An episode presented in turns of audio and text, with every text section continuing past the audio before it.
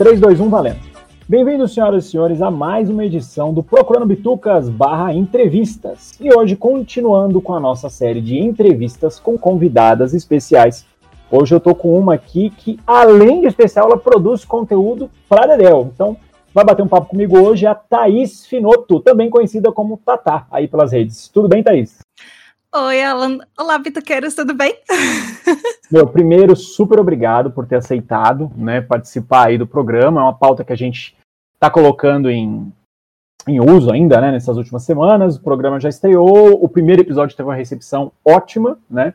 Então a gente vai. É, a gente espera né, que todos os outros tenham uma recepção tão boa quanto. Então vamos falar um pouquinho sobre a Thaís. Thaís, o que, que você faz aí na Podosfera ou em outros canais de comunicação? Se apresenta aí para quem está te escutando, por favor. Eu comecei em podcast lá para 2014, já faz uns bons anos, com outro conteúdo que eu tinha que chamava PQPcast, que a gente falava sobre ativismo, sociedade, enfim. E era um podcast majoritariamente masculino, eram uh, dois caras e eu. E aí, de repente, um deles saiu, e aí entrou uh, uma amiga minha no lugar e ficar, continuamos uma formação de três pessoas. Aí a gente até brincou que a gente deu uma guinada que virou de maioria masculina para um podcast de maioria feminina. Uhum. E aí depois o, o, o, último cara da formação original saiu e ficaram só mulheres, e a gente chamou mais duas ainda. E ficou um podcast inteiro feminino. Legal. e aí ele acabou. Porque às vezes os projetos acabam e a gente estava muito tempo com ele já, já estava fazendo seis anos de podcast. E sabe aquelas coisas que de repente na sua vida você fala, ok, isso foi muito legal, mas a gente agora está com outros projetos, está com outras coisas? Entendo perfeitamente. Tem um ditado japonês que eles falam muito sobre isso, que tudo que é bom tem que ter começo, meio e fim, justamente para ser lembrado de uma boa forma. Sim, no marketing, eu, eu uma das minhas uh, faculdades foi marketing, e é você, você, você entende um pouco de ciclo de vida de produto, que uhum. assim, as coisas têm um começo, um meio e um fim. E aí você pergunta, por exemplo, ah, como a Coca-Cola tá no, no, no mercado há tanto tempo, ela não vai ter fim? Tem, mas ela tem. A cada campanha de marketing é como se fosse um um começo de um novo produto, mesmo que seja a mesma Coca-Cola de todos sempre ela, a cada campanha você vai se reinventando. E a gente, o podcast tem um pouco disso também, sabe? É, de você se reinventar, por exemplo, esse podcast de entrevistas é um novo começo para vocês dentro de um produto de uma marca que já existe, que é o Pod Bitucas. Sim, exatamente. E é uma repaginação, tipo, uma outra coisinha diferente que vocês trouxeram para os ouvintes. Olha, eu vou falar para você que eu não tinha enxergado com essa ótica, mas agora você me explodiu a mente aqui. Pá! Tipo, foi, caraca, não é que é verdade? Eu não tinha enxergado sob essa ótica. Você me explodiu a mente aqui agora.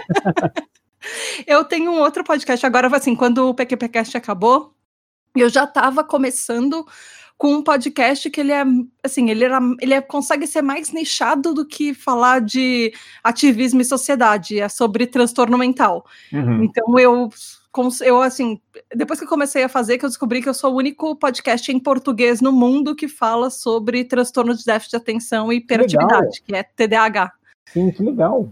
E aí, por isso, eu consegui até que o meu perfil fosse é, ficasse verificado no Twitter. Porque eu consegui, porque eu tô trazendo informação sobre um transtorno mental. E aí o Twitter falou: tá bom, você é legal, a gente vai te verificar. Porque foi uma campanha de verifica PCD e coisa assim. Uhum. E aí eu consegui. De onde surgiu a ideia de criar esse projeto atual seu? Eu sou TDAH. Eu nasci, é um, é um transtorno mental, eu nasci com isso, todo TDAH nasceu com isso. Uhum. E, só que eu descobri como boa parte das pessoas na vida adulta. Eu tive um diagnóstico quando eu era criança, só que meus pais. Sabe aquelas coisas, as pessoas que nascem nos anos 80, 90 e tem todos aqueles estigmas? Sim não contar porque a criança vai usar isso como desculpa, não, não contar porque a criança vai usar isso como um rótulo. E eu caí em todos esses estigmas. Na verdade, meus pais acharam que era melhor, porque tinha pressão de família, tinha um monte de coisa. E eu só fui descobrir quando eu estava no TCC da faculdade. Melhor época para descobrir que você tem um transtorno mental. É a melhor época. Mas como foi isso, assim? Como é que você descobriu? Tipo, foi algum amigo, algum profissional da área que percebeu traços ou é uma coisa não. que você buscou? Como é que foi isso? Minha, ah, ironicamente, minha mãe é neurologista. Ah, bom, ela meio caminho andado, né? Meio caminho ela já sabia do meu transtorno. Ela, ela sabia quando assim eu nasci. eu era muito diferente das outras crianças, eu era muito mais agitada, enfim, eu tinha todos os traços de TDAH desde antes de um ano de idade, e ela uhum. já tinha percebido isso. E aí, o TDAH só pode diagnosticar quando você é, é quando você está indo para fase escolar, enfim, porque você precisa ver a criança em vários meios diferentes, sabe, em vários ambientes diferentes, para saber se aquilo lá não é, por exemplo, só um comportamento que ela tem em casa, se ela é assim em todos os lugares. E aí eu fui para psicopedagoga, psicóloga, enfim, e elas acabaram diagnosticando, não me contaram nada porque eu era muito criança. E a minha mãe sempre soube desse diagnóstico. Mas aí foi quando eu descobri foi uma outra história. Foi assim, sabe, é lindas épocas de Orkut, aqueles vagos anos de Orkut. Nossa, bons tempos do Orkut, literalmente, né? Quando tudo era mato, bons é. tempos. E aí tinha uma comunidade no Orkut, meu irmão descobriu, sabe-se lá que cafundós do Orkut ele estava se jogando, e ele descobriu essa comunidade de TDAH. E aí, de repente, ele grita. Ele tava naquela época que a gente tinha um computador por família, sabe? Não, é cada, não tinha cada um seu notebookzinho e tal. Bem, e ele, ele, gritando, ele tava na, na, escola, eu tava terminando a faculdade, ele, mãe, olha isso! Eu acho que eu tenho isso daqui. Minha mãe chega, olha a tela, lê a descrição. Não, não, sua irmã que tem. E aí ela sai e vai voltar a fazer as coisas que ela tinha fazendo. Aí eu, a culpa pra mim deu tela azul. Foi muito? Como? Veio aquele barulho pão de fundo, né? Pão, né? Com a tela azul, né? E eu sou irmã mais velha, então, como toda delicadeza do irmão mais velho, do irmão mais velho, arranquei meu irmão da cadeira do computador, falei, sai daí que eu preciso usar. E aí eu fui entender o que era TDAH. No dia seguinte, eu estava numa livraria comprando livro, um livro para entender sobre isso. E aí eu comecei a pesquisar um monte de coisa, enfim. E Caraca, aí, anos e anos depois, eu resolvi criar o podcast por causa de um episódio que. Por causa do. Eu criei a tribo TDAH por causa de um episódio do PQPcast que eu fiz e deu muita gente falando que se identificava, que, que queria saber mais, essas coisas. E aí surgiu a tribo. Legal. E, e, você, você achou que assim, num primeiro momento, o teu, esse teu projeto atual, né, ele teve uma boa aceitação de imediato ou foi algo que foi crescendo de uma forma é, progressiva e natural? Ou foi tipo um boom, saiu e já criou um grande awareness em cima? Eu acho que ele saiu e teve um, a repercussão dele foi bem grande, pelo menos para mim. Ele teve é, muita gente ouvindo logo nos primeiros episódios e muita gente comentando e eu, assim na, nas primeiras semanas eu recebi mensagem de gente do México eu recebi gente, mensagem de gente de outras partes do mundo que começaram a ouvir o podcast e aí depois teve aquele negócio de estourou e aí começou a ficar as pessoas que começaram a ouvir não precisaram mais mandar mensagem e eu acho que ultimamente as pessoas têm mandado menos e-mails e mensagens para podcast, entrado menos em contato.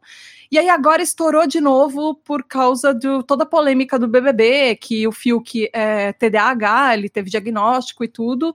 E o perfil do Fiuk oficial, me, que são os assessores dele, me chamaram para fazer uma live com, com uma é coautora de um dos maiores livros de TDAH no Brasil, que é a doutora Ana Beatriz Barbosa Silva. Bacana. E aí, tipo, em 24 horas o perfil ganhou 2 mil seguidores no Twitter, 2 dois e meio no Instagram, três, eu, tipo, eu cheguei a 7 mil no Instagram e cheguei a 5k no Twitter. Foi alguma coisa assim. É, é, assim. E é legal porque é um assunto que assim, a gente sempre ouve falar, mas eu confesso, tá? Eu sou um pouco ignorante a respeito do assunto. A gente sempre ouve falar, mas eu nunca vi ninguém se aprofundar. Então, até quando eu conheci o teu podcast, né, que eu escutei um episódio até para entender qual que era o formato, a ideia do programa, eu fiquei caçando na mente, falei, cara, eu nunca vi ninguém embasar tanto para falar sobre esse assunto, sabe, nesse formato. E aí, agora você me falando que é o único, é realmente assim, é foi uma escolha genial, né, na verdade, né, de um assunto que é interessante para você e para conhecimento público e até por ser único, né? Foi desbravador, né? Assim, o, o jeito que eu faço podcast, eu embasei um pouco também uh, do jeito que eu fazia podcast no PQPcast, porque tem um pouco assim, vocês têm um podcast que a maioria é masculina. Então, eu passei por isso. Eu tava num podcast que era a maioria masculina e sempre uhum. tinha um e-mail de sempre que alguém queria é, falar é, contra algum argumento, era sempre contra o meu argumento sempre era um ouvinte homem que vinha falar contra um argumento e era o meu argumento que era o, o que era disputado. Nunca era dos caras. Os dos caras às vezes vinham alguma coisa, ah, tipo, legal, mas eu vejo diferente, mas comigo era sempre do tipo, você tá errado, eu tô certo. Caraca. Então eu aprendi Uh, porque assim, a minha segunda formação é jornalismo. Então eu resolvi que, já que eu tenho isso nas mãos, eu fui pesquisar. E eu comecei a fazer a Tributa DH com isso. Então, todos os, minha, todos os meus episódios, eles têm um embasamento científico. Eu vou procurar estudos científicos que falam sobre cada tema, que falam sobre isso, justamente para não passar por todas as coisas que eu passei por ser mulher num podcast, de vir alguém falando eu sei mais do que você, por mais que eu não saiba, mas só porque eu sou homem. É surreal, né? É surreal porque a gente sabe que isso acontece mesmo, né? Sempre em maior ou menor grau. Agora, deixa eu te fazer uma pergunta, né? A gente ainda está em pandemia, né? Pelo menos a gente que está cumprindo né? a, a pandemia, porque, meu, no geral parece que a pandemia acabou no Brasil. Você sentiu que teve um aumento de número de seguidores durante o período da pandemia, é, que teve um aumento do consumo do material que você produz? Porque a gente viu que em 2020, principalmente, o podcast ele meio que desbravou o mundo, né? Muita gente estava uhum. em casa e começou a consumir muito esse formato de mídia. É, acho que isso foi para todo mundo, né? Acho que para todos os podcasts de um modo geral. Você sentiu isso muito perceptível no seu? Sim, eu vejo assim. Eu tenho, eu tô em alguns grupos de podcasts, inclusive tem um grupo que é Mulheres Podcasters, que uhum. a gente conversa sobre isso também. Alguns conteúdos sentiram uma queda, porque tem aquele negócio de um dos hábitos de ouvir podcast é muito no transporte. É muito Sim. quando você está dirigindo ou no transporte público, e as pessoas tiveram que mudar um pouco isso, né? Porque a gente está em casa, não vai ficar andando de um lado para o outro mais. Mas por pelo meu podcast, pela Tributa DH ser um podcast de saúde mental, ele vai para um outro lado. Eu senti um aumento muito grande esse último ano, em 2020, porque as pessoas estavam querendo entender um pouco mais e porque alguns é, problemas TDAHs eles ficaram muito mais evidentes na pandemia. Uhum. Por exemplo, as pessoas que estão estudando em casa e fazendo EAD, ou as pessoas que estão trabalhando em casa tiveram que reinventar o jeito que elas trabalham. Então, toda, toda a rotina que você tinha dentro do trabalho, ela foi completamente mudada e pegaram o papelzinho, amassaram, jogaram no lixo e falaram: ok, começa de novo e aprende de um outro jeito. E às vezes isso não é muito fácil. E aí muita gente começou a descobrir o podcast, ouvir o podcast para tentar saber como lidar com os problemas do dia a dia, que percebia que estava alguns sintomas estavam até um pouco mais é, aflorados por causa da pandemia, por causa até de uma ansiedade natural que estava acontecendo, uhum. tentar cuidar um pouco mais da saúde mental, enfim. Então, talvez por causa desse fator eu senti um bom crescimento até. Eu acho que todo mundo, né? Você tocou um ponto muito legal agora, né? Que foi isso da pessoa ter que se reinventar, né? Para trabalhar em home office, né? Eu tô em home office, meu, vai fazer um ano já. Eu tô é. em casa. E eu sempre trabalhei naquele esquema, assim, sabe, de ver as pessoas, dar abraço, pega na mão, sai para almoçar junto. Adoro tomar café na rua, adoro é, conhecer cafeterias perto do meu trabalho e tal. E perdi tudo isso da noite pro dia. Então, cara, foi meio difícil. E podcast, para mim, acabou virando uma válvula de escape. Eu escuto podcast todo santo dia. Tipo, não é um, eu escuto vários. é pra ter companhia, porque eu tô sozinho em casa, né? Eu moro sozinho, então acaba sendo a minha companhia diária. São os podcasts. Acho que muita gente acabou tendo um pouco dessa percepção também, né? E muita gente começou a fazer podcast na pandemia. Eu criei um, que agora vai seria o meu terceiro, mas é meu segundo conteúdo de podcast, porque, assim, uma semana antes da pandemia, meu namorado e eu, a gente já tinha planejado durante uns seis meses, a gente, era aquela data. Uhum. E aí a gente mudou junto, ele veio de Petrópolis para São Paulo, e a gente mudou junto na pandemia, no, no fim de semana, a gente mudou na segunda-feira, pelo menos aqui em São Paulo, o governador tinha declarado que estava tudo fechado, então se fosse uma semana depois a gente não conseguia. E a gente tá quase um ano morando juntos e a gente resolveu que a gente ia fazer um podcast juntos, porque ele é editor, ele também é podcaster, eu sou podcaster. E aí, por que não, né? E a gente inventou Exatamente. Lavando Louça. Ah, que legal, gostei do nome, gostei do nome. é um podcast que a gente lava a louça e a duração do podcast é a duração da louça acumulada na nossa pia.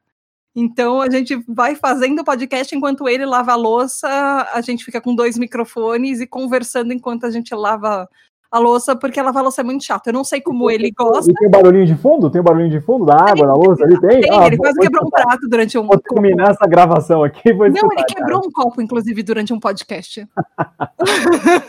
ele está lavando a louça de verdade. Muito bom. Cara, é, é, você acho que não é a primeira pessoa que eu escutei falar em tempos recentes disso, né? Que acabou iniciando, que você não, né? Porque você já é podcasteira, não sei nem se essa palavra existe mas é podcaster há muito tempo já. Mas muita gente começou projetos de podcast, né, no meio da pandemia. Agora, esse de gravar um lavando a louça, eu achei surreal, porque eu escuto fazendo tudo. Eu escuto lavando louça, às vezes eu escuto tomando banho, coloco do lado do, do box chuveiro, vou tomar banho escutando podcast. Agora, gravar lavando louça, eu achei surreal genial. Muito bom. Bem bem bolado. Muito bom.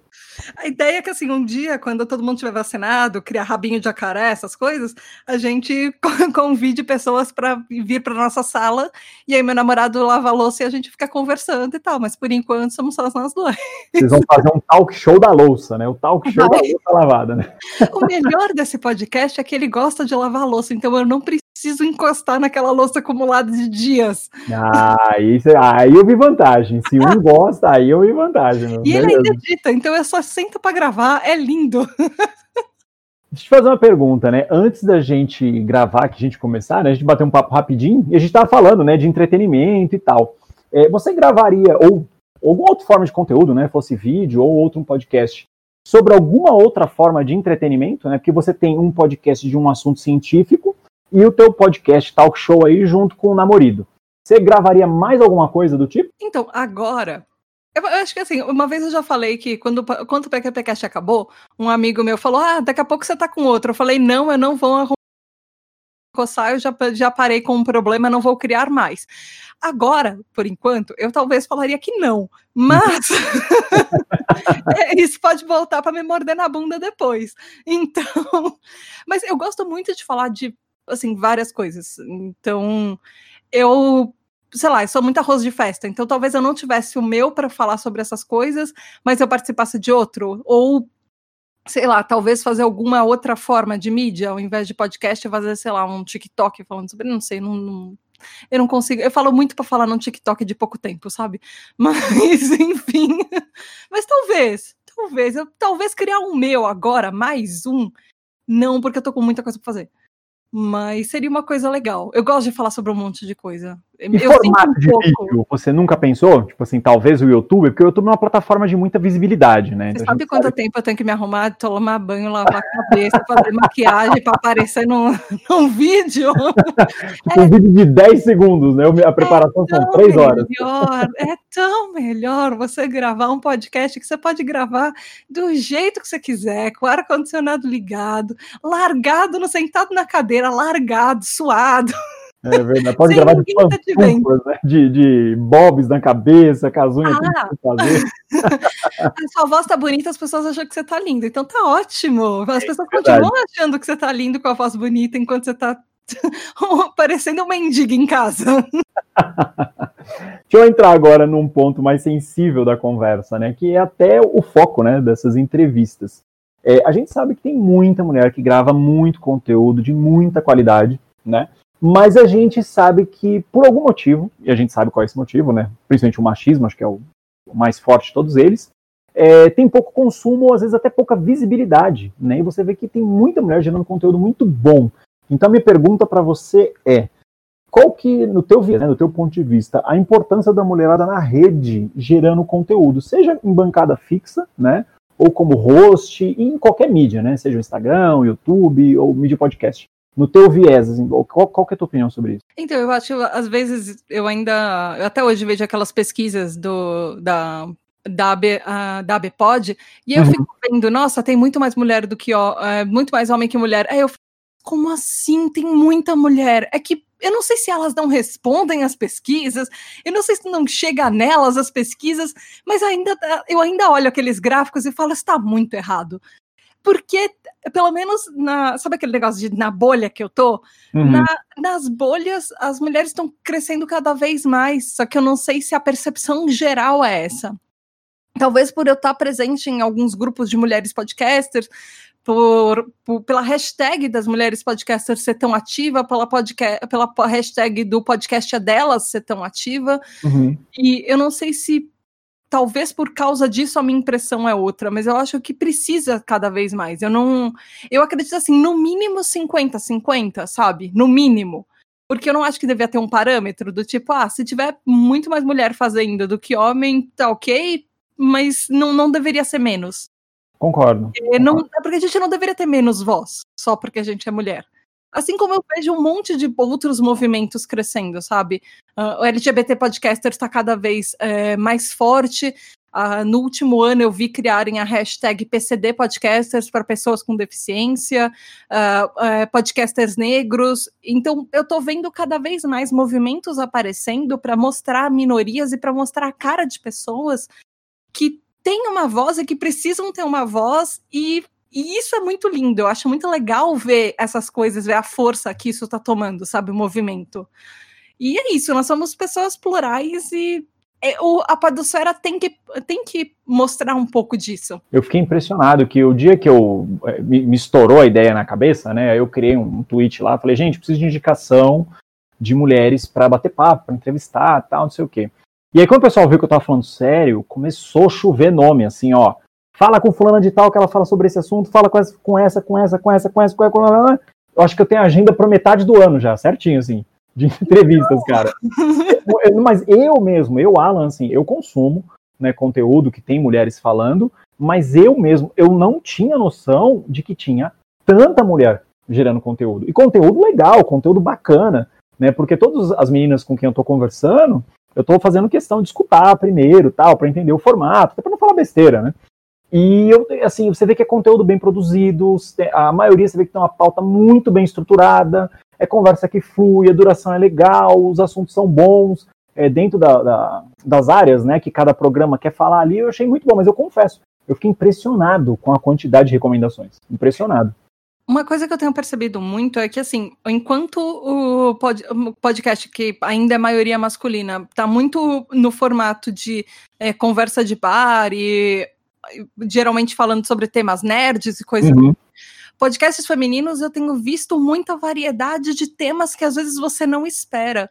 Então, você vai ver, por exemplo, tem mulher falando sobre mobilidade urbana, sobre arquitetura, sobre, sei lá, cuidados com, com beleza e saúde, sobre saúde mental. E enquanto o primeiro pensamento de um grupo de, sei lá, um grupo de quatro caras, um grupo de dois caras que eles falam, ah, vamos fazer um podcast, vamos falar sobre filme. Vamos Exato. Falar vamos falar da bunda do Capitão América no filme dos Vingadores. É, exatamente. Aí, merece um podcast falando da bunda do Capitão América. Mas... A bunda do Loki também. Mas, mulher também tem podcast de, de cultura nerd, de coisas assim, mas eu acho que tem muito mais mulher entrando com outros assuntos e outros temas que são mais específicos, talvez. Sim. Pelo menos eu tenho visto isso muito até por causa do meu trabalho. Porque eu tenho, eu trabalho com uma, em uma produtora de podcasts, eu sou produtora de podcasts, uh, eu, eu, ganho para isso, é. é. Coisa boa. E, e aí eu tenho visto um, um bastante isso. Um, boa parte dos meus clientes são mulheres. Então eu tenho, eu já eu estava com um podcast de clientes que são mulheres bem-sucedidas, entrevistando grandes mulheres uh, que conquistaram carreiras, são presidentes, diretoras, CEOs de empresas uh, brasileiras ou ao redor do mundo, enfim. Isso é um, é um podcast de empreendedorismo e de carreira feito por mulheres e para mulheres ou para todo mundo também, mas com um viés feminino. Então tem outros podcasts por aí que tem muitas uh, tem muitas hosts mulheres e às vezes você fala, nossa, que nicho que as pessoas entraram e que coisa interessante que as pessoas podem falar e podem ouvir com isso, sabe? Sim, são temas únicos e até alguns inusitados, né? Como você bem citou. Agora eu vou te fazer uma pergunta que você me deixou curioso agora, por conta de uma frase que você soltou, que é o viés feminino. Qual a dica que você daria, você, Thaís, para um homem escutar um podcast e consumir mesmo, de verdade, um ou vários, né? Com viés feminino. Como é que o cara saberia absorver isso? É tipo necessário abrir o coração? Ou, o que, do, do teu ponto de vista, o que você acha que é necessário para isso começar a acontecer? Eu acho que você respondeu a sua própria pergunta, é escutar. É se abrir para tentar ouvir o que as pessoas têm a dizer. É a mesma coisa, por exemplo, eu sou uma pessoa branca para entender a vivência de uma pessoa negra, eu preciso me abrir para tentar escutar o que essa pessoa está querendo dizer para mim. E não hum. ficar tentando colocar o meu achismo de como é a vida dela, que eu não faço ideia de como é a vida dela, porque eu não vivo isso, e falar, ah, você está errado. Não, você não está errado. É a sua vivência, é o seu lugar de fala, é, é o que você tem para me trazer. É a mesma coisa, sei lá, você tem um uma, um, um assunto que você é, tem interesse, e de repente tem um podcast feminino ou, se, ou que tem uma mulher, ele vai ter uma, uma visão que é diferente da do cara. Uhum. Porque você, sei lá, é a sua vivência. Você é um homem, você tem a sua vivência da sua vida inteira e pode ser diferente do que você já achou, mas não significa que tá errado.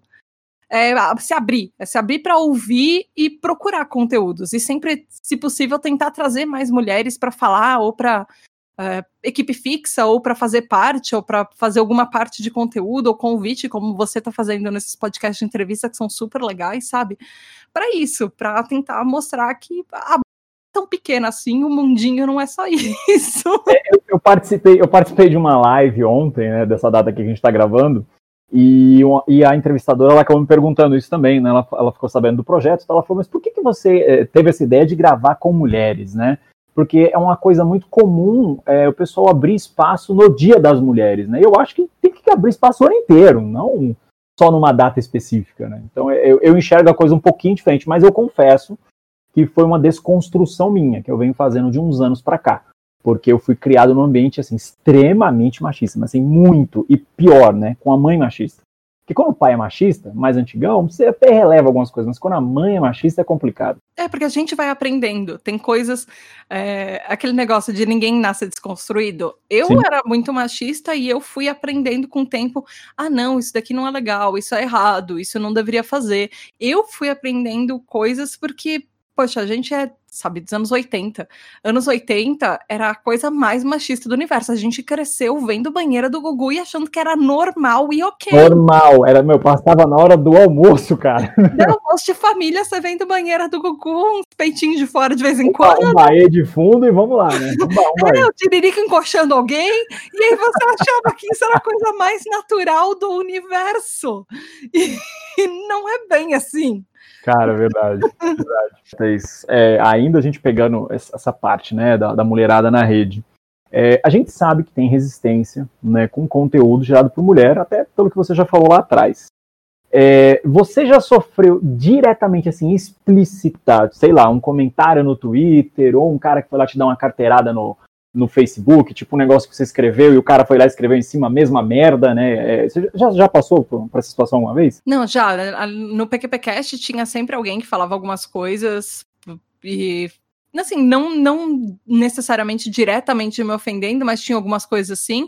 Uh, quando, o, quando o PQPcast virou 100% feminino, os ataques começaram a ficar meio mais pesados, assim, uhum. é, porque a, nós tínhamos uma variedade de, de representações meio, assim, eram quatro pessoas, mas com representações completamente diferentes, então as pessoas começaram a ficar é, e aí começaram coisas políticas, sabe? Não só xingar porque a gente era mulher, mas falar, ah, vocês são esquerda demais, diversidade é nada, diversidade de cu é.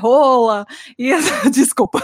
Não, não, aqui pode falar palavrão, tá no procurando bitucas. Eu evito falar quando eu tô entrevistando alguém, pode falar, tá procurando bitucas. Mas aí é, eu tinha um perfil que um dia eu pretendo voltar, mas tá meio corrido demais, mas que era o é, o Pod Procura, que é o arroba, é, que é o arroba Pod Procura, que é o hashtag podcaster procura no Twitter, que uhum. eu criei que eram os classificados da podosfera. Então, toda vez que alguém tava precisando de. É, a, a, a, precisando de alguém para convidar para o podcast, ou precisando de editor, ou precisando de, sei lá, uma pessoa fixa para entrar no time, ou criar o próprio podcast, enfim, ou sei lá, você tem uma pauta para gravar e você está procurando alguém, era para lá que as pessoas mandavam os tweets e aí eu retweetava fazendo um anúncio assim. E aí teve uma época que eu falei alguma coisa sobre diversidade, sobre igualdade, alguma coisa desse jeito, sobre convidar mais mulheres. E, nossa, não sei porquê, mas teve uma galera que resolveu atacar direto o perfil. E aí foram no meu perfil, descobriram que eu era mulher e começaram a me atacar. E, e aí começaram a me atacar, começaram a atacar meu namorado, que não tinha nada a ver na história, nossa, sabe? E meu namorado é negro, e eles começaram umas coisas bem pesadas, racistas, que ele tirou print, ele ia levar na delegacia, enfim. Mas as pessoas simplesmente começaram a me atacar por causa disso. E tem. Você tinha falado, né, do mês da mulher não ser só em março, assim, que todo mês. Tem a, tem a campanha da Domênica Mendes e do Rodrigo Basso, que é o podcast é delas, que ela é feita para março, que é o mês da mulher, para convidar mais mulheres. E eu acho que até foi por causa disso, mas é, uma, é um mês que Uh, as pessoas da Podosfera estão se abrindo mais para convidar a gente, mas quando você faz alguma coisa falando sobre isso, que é super legal, e que, poxa, todo, todo mês deveria convidar mulher e coisa assim, aí as pessoas, de vez em quando, sai alguma pessoa meio perdida e começa a meter um bedelho onde sabe-se lá por quê, sabe? Cara, eu sou da seguinte opinião, assim, eu acho que. É, teve um caso recente agora, não sei se você acompanhou, que foi o caso do pessoal do Santos, lá do Santos Futebol Clube, numa live, os caras metendo pau no futebol feminino e falando um monte de merda, mas assim, do tipo vergonha alheia mesmo, sabe? Eu, eu fico pensando, eu falo, cara, o cara que vai ao vivo, ao vivo, e vídeo, mostrando a cara, e se dignifica falar aquele monte de merda, que eu não vou reproduzir aqui a quantidade de bobagem que ele falou, é, para mim o cara nasceu de um ovo, entendeu? E o ovo foi colocado por um galo, não foi nem por uma galinha. Tipo, ele, literalmente ele nasceu do cu de um galo. Porque é, é, é, acho que é uma agressão tão grande e desnecessária, saca? Tipo, só porque é mulher. Então não, não, entra na minha cabeça, isso não faz sentido. Mas sabe aquele negócio de quando você tá acostumado a só ver você e gente igual a você, quando começa a ver alguém diferente, você sente que você tá perdendo espaço? É um pouco isso, sabe? É um pouco é, isso que se passa na cabeça dessas pessoas. Poxa, eu, na minha vida inteira, eu vi o Capitão América, que é um cara hétero, homem branco, vi o Thor, que é outro branco loiro, vi, o nossa, o, o, o Stark era mais diferente, ele tem o cabelo castanho. E, sabe, você vê os caras, tipo, você cresce vendo os caras hétero, macho, todos. Uh, todos os heróis são do mesmo padrãozinho. Aí chega uma pessoa que Uau, tem um filme da Capitã Marvel. Não, porque é uma mulher, não pode ter filme de mulher. Um cara que chega ao Pantera Negra. Nossa, mas por quê? Não é muita lacração. Um, um quadrinho que tem duas, dois caras se beijando. Nossa, mas para que isso? Assim, são coisas normais que fazem parte do dia a dia, mas você parece que tira não é nem tira, você não tira o espaço daquele cara, aquele cara continua ali, mas coloca alguém diferente dele no mesmo universo ele sente que está sendo tirado o espaço, ele sente que ele, o protagonismo dele vai ser um pouco menor, e não é assim.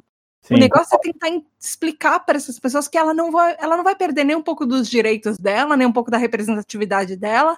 Ela não vai perder absolutamente nada por ter uma outra pessoa ali do lado. Sim, concordo. E, é, foi até legal você ter citado essa questão do Pantera Negra, né? Porque eu lembro que na época o filme causou uma comoção enorme, né? Muita gente ficou muito feliz pelo filme, pela execução, pelo elenco todo negro, né? Foi muito legal isso. Mas eu vi muita gente também assim, pô, mas para que um filme só com gente negra, que não precisa disso, é exagero, blá blá blá, blá blá, aquele festival de merda que a gente sabe que sempre sai. E aí eu fiquei pensando, falei, gente, se essa galera soubesse o que foi os anos 70 e a Black Exploitation, né, que foi aquele boom dos filmes estrelados por negros, com elenco negro e com todo aquele movimento do hip hop americano e do funk americano. Cara, eu fico pensando, gente, tipo, a galera Sabe quando você tá cuspindo pra cima e só volta na cara o tempo todo? Eu falei, meu, eu realmente eu confesso que eu não entendo isso. Não, e você pega essas pessoas e provavelmente são pessoas que assistiram isso e viram é, vai, resquícios disso e passaram a infância assistindo Fresh Prince of Bel-Air, o, uhum. o Maluco no Pedaço, assistindo Todo Mundo Odeia o Chris, e que eram programas de pessoas negras feitas com temática de pessoas negras e assim, todo, todo o elenco só que as pessoas não falavam, ah, ele é um programa assim. As pessoas só assistiam. E Sim. era isso. Agora, agora por pelas pessoas falarem mais, eu acho que tem gente que tá se mordendo mais, mas são as mesmas pessoas que se mordem, são as mesmas que assistiam e achavam que era a coisa mais legal do mundo, porque era, eu amava esses programas. Não tem Eu amo até hoje, eu tô revendo. Todo mundo deu crise, inclusive. eu tô revendo. E eu, nossa, eu, eu, fiquei muito mais feliz, inclusive, quando eu descobri que o Will Smith é TDAH. Então, nossa! Porque para mim isso é importante também, sabe? Representatividade para mim é, e representatividade é, de pessoas com deficiência e, representatividade de TDAH são coisas que as pessoas praticamente não falam, assim. Se tem uma pessoa que fala, é muito, ah, eu nem sei o que é isso e pronto, e tudo bem, ninguém sabe o que é. A gente tá, muita gente, a sociedade está aprendendo, mas é aquele negócio de, sei lá, até chegar na minha, no meu nicho de idade, não representatividade feminina, mas de TDAH, nossa, eu sei que vai demorar muito e muito e muito para chegar lá. E o meu ainda tá no clichê. O meu ainda tá no se você fala da representatividade de TDAH, vai ser o Denis o Pimentinha, vai ser uhum. o Bart Simpson, que vai ser a primeira pessoa que vão achar, que é sempre um moleque é, agitado que não vai bem na escola. Cara, mas é engraçado, assim, eu, eu não sei, né, se, eu, eu confesso que eu sou, realmente eu sou ignorante com relação ao assunto, né, eu não sei se TDAH tem níveis, né, se tem leve, médio, grave, né, eu confesso que eu não sei, né, então você até me corrija se falar alguma besteira, mas eu, por exemplo, eu quando era moleque, eu era o demônio, literalmente, né? Eu não parava quieto, cara. Eu, eu não endoidei a minha mãe porque alguém lá no céu não quis, cara. Mas assim, é, é muito louco isso. Tipo, meu, eu sempre tive problema de focar em aula, né? Eu não conseguia prestar atenção. O tempo inteiro brincando, bagunçando, o dia inteiro em atividade. Minha mãe, ela me enfiou em esporte, todo esporte possível e imaginável, desde cedo, que era para ver se eu gastava energia, né? Até o ponto que ela me levou para um psicólogo, tipo, falou: meu, esse menino tem algum problema mas acho que ela nunca investigou a fundo. Então, assim, eu confesso, eu não sei, né? Se eu tenho ou já tive, ou se isso é uma coisa que dura a vida inteira, né? Como é que a pessoa identifica isso? Então, calma aí, vamos me conte mais sobre isso. Se você, por acaso, você tá quietinho aí no cantinho, você tá balançando a perninha, como é que tá essa... Como é não, tá eu tô me mexendo desde a hora que a gente começou a conversar. Uhum. Eu tô rodando a cadeira aqui, rodando a cadeira e batendo um pé. Uhum. Desde que a gente começou a conversar. Você é uma pessoa meio distraída de vez em quando? Tipo, as pessoas estão. Totalmente distraído. As pessoas estão falando com você e de repente você sei lá, você se perde em 15 pensamentos, a pessoa continua falando, você esquece que isso existe? Além disso, às vezes me dá sono. Ah. começa a falar, me dá sono. Eu tenho, uhum. eu tenho, eu tenho, eu tenho isso.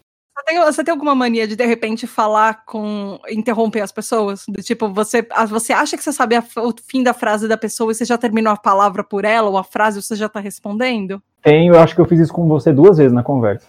Uhum.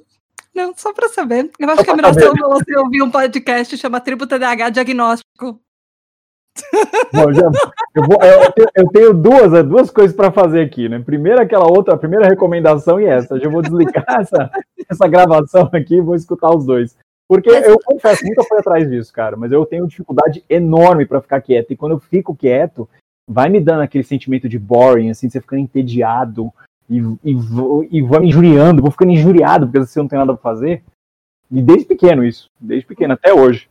Isso é uma coisa assim, entrando numa parte mais técnica, não é do TDAH, é uma parte do cérebro humano. Uhum. Uh, a gente tem neurotransmissores no nosso cérebro que são, uh, são a dopamina.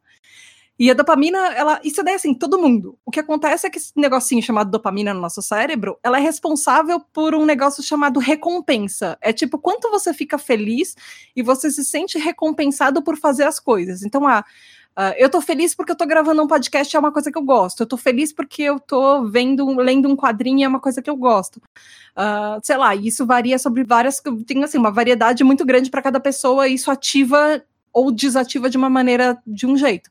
Eu tô recebendo menos dopamina no meu cérebro, eu tô menos feliz porque eu tô assistindo uma aula, aula chata que o professor não para de falar e para mim ele tá blá blá blá blá blá blá blá blá blá.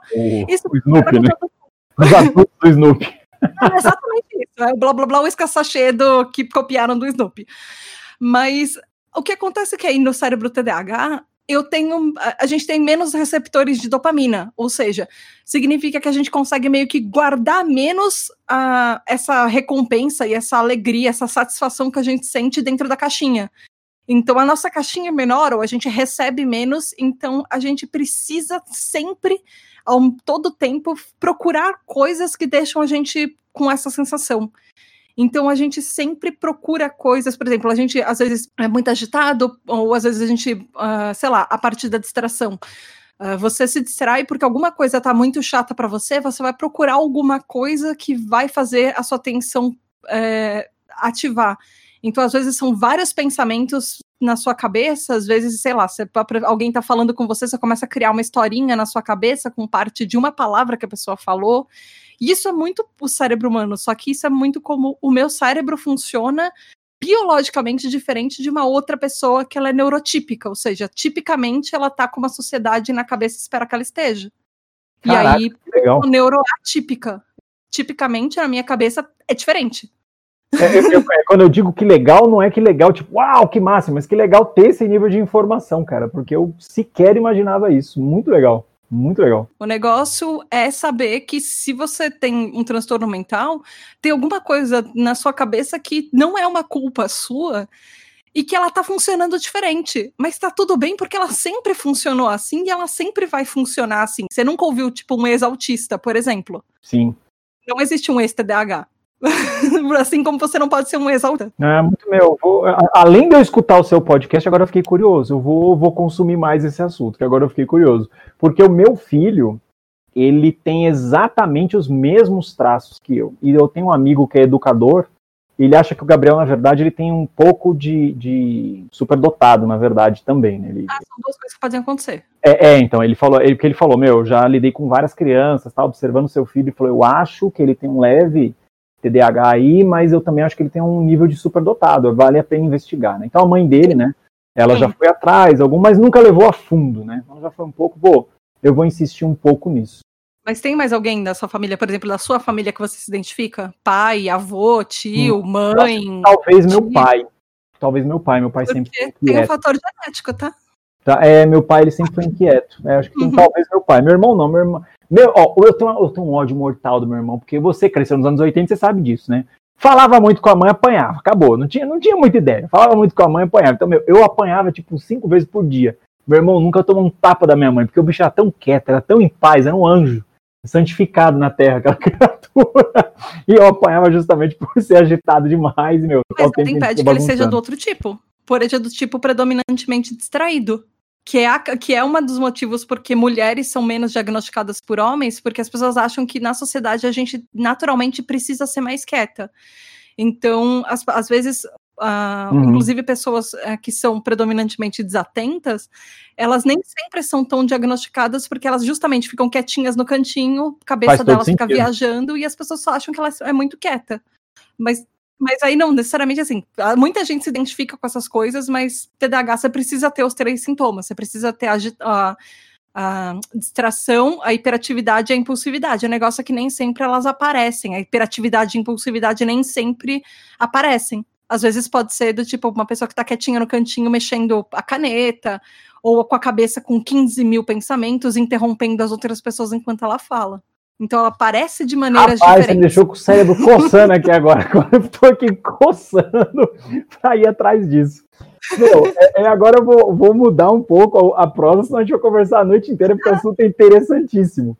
Eu queria pedir recomendação sua, né, de podcasts, canais, o que for, de, é, de mulheres, né, que sejam de mulheres, né, não necessariamente de mulheres para mulheres, mas se você quiser indicar também nesse formato, espaço é seu, mas eu queria que você indicasse aí projetos que você curte, que você acompanha, tal, capitaneado por mulheres. Você, ah, eu acho que a primeira coisa, assim, eu ouvi o podcast é delas, que uhum. era um projeto e virou, assim, um, um, uma rede de podcasts, que todos os podcasts lá são feitos por mulheres, e a, a mesma criadora que a Domenica Mendes, ela fez o Estúdio 31, que é um podcast, é tipo um meta podcast, é ensinando você a fazer podcast, entrevistando pessoas, é, geralmente entrevistando mulheres, para contar, por exemplo, ah, como é que como é que é a edição, como é que é, sei lá, tipo, eu, eu já eu participei de lá num, num podcast falando como é que era ter um podcast é, em grupo e fazer um podcast solo, depois, como Legal. então ela ensina a fazer podcast e tira dúvidas de pessoas, mesmo quem já está há muito tempo na podosfera. São conteúdos que eu gosto muito. Uh, tem o Além do Tapetinho, para quem gosta de yoga também, é um podcast legal. Tem um monte de podcast assim, de mulher, tem, nossa, tem muita coisa. É difícil pegar. Não, é, é, algumas indicações, né? Não precisa, ser, é, não precisa ser muitas também, porque, meu, até ó, eu já quero escutar esses dois agora justamente para ir atrás do pessoal para entender o conteúdo também para futuras entrevistas. Agora, eu falo muito, você fala muito, você vai indicar 50 podcasts aqui. Meu, Thaís, eu super queria agradecer pelo papo, pelo seu tempo. Foi uma conversa muito legal, assim como todas as outras que eu tive. Tá, o espaço final é seu, né, para você falar sobre as suas redes sociais, quem quiser consumir o que você cria e quem quiser te contratar por alguma coisa também, né, já que você é produtora, espaço é seu, pode falar. Ai, obrigada, de verdade. Eu adorei a gravação e eu sou muito arroz de festa, então qualquer coisa que você quiser conversar, me avisa e, tipo, me chama. Não precisa nem ser para entrevista, você quer falar, sei lá, da bunda do Capitão América, tamo aqui. muito bom. Tô falando, a gente faz um podcast, sei lá, de 15 ângulos da bunda do Capitão América. Mas, enfim. Então, eu espero que os ouvintes tenham gostado. Eu gostei muito de participar, então, enfim, se você não gostou, fala comigo e me fala por quê. Embasado, por favor. É, certeza que todo mundo vai gostar. Esse papo foi muito legal. Mas vai lá falar comigo no arroba tributdah, é, TDAH, mais fácil. E tanto no Twitter quanto no Instagram, arroba é a mesma. E eu, minha pessoal, minha arroba pessoal é Tata com H, underline Finoto com dois T's, tanto no Twitter e Instagram também. Instagram nem sou tão ativa assim no meu pessoal, mas Twitter eu sou mais. Twitter, geralmente, eu, eu, eu retuito coisas de política e coisas de gatinhos e cachorrinhos fofinhos e lontras e, e raposinhos, porque a vida precisa ser um pouco mais feliz. E aí na tribo eu falo coisas mais técnicas e às vezes até tira um pouco de sarro sobre TDAH, porque a gente precisa rir um pouco da vida também. Legal. Meu, mais uma vez, muito obrigado, tá? Muito obrigado mesmo pelo seu tempo aí, por ter topado participar. Eu que agradeço, de verdade, de coração mesmo. Pessoal, para você que escutou até aqui, meu muito obrigado nessa série aí. Se depender da gente aqui do Procurando Bitucas, ela vai ser bem longeva. E a gente super queria agradecer pelos feedbacks que a gente está recebendo aí do pessoal, tá bom? Meu muito obrigado, um beijo no coração e tchau. Beijo da Tata. Tchau.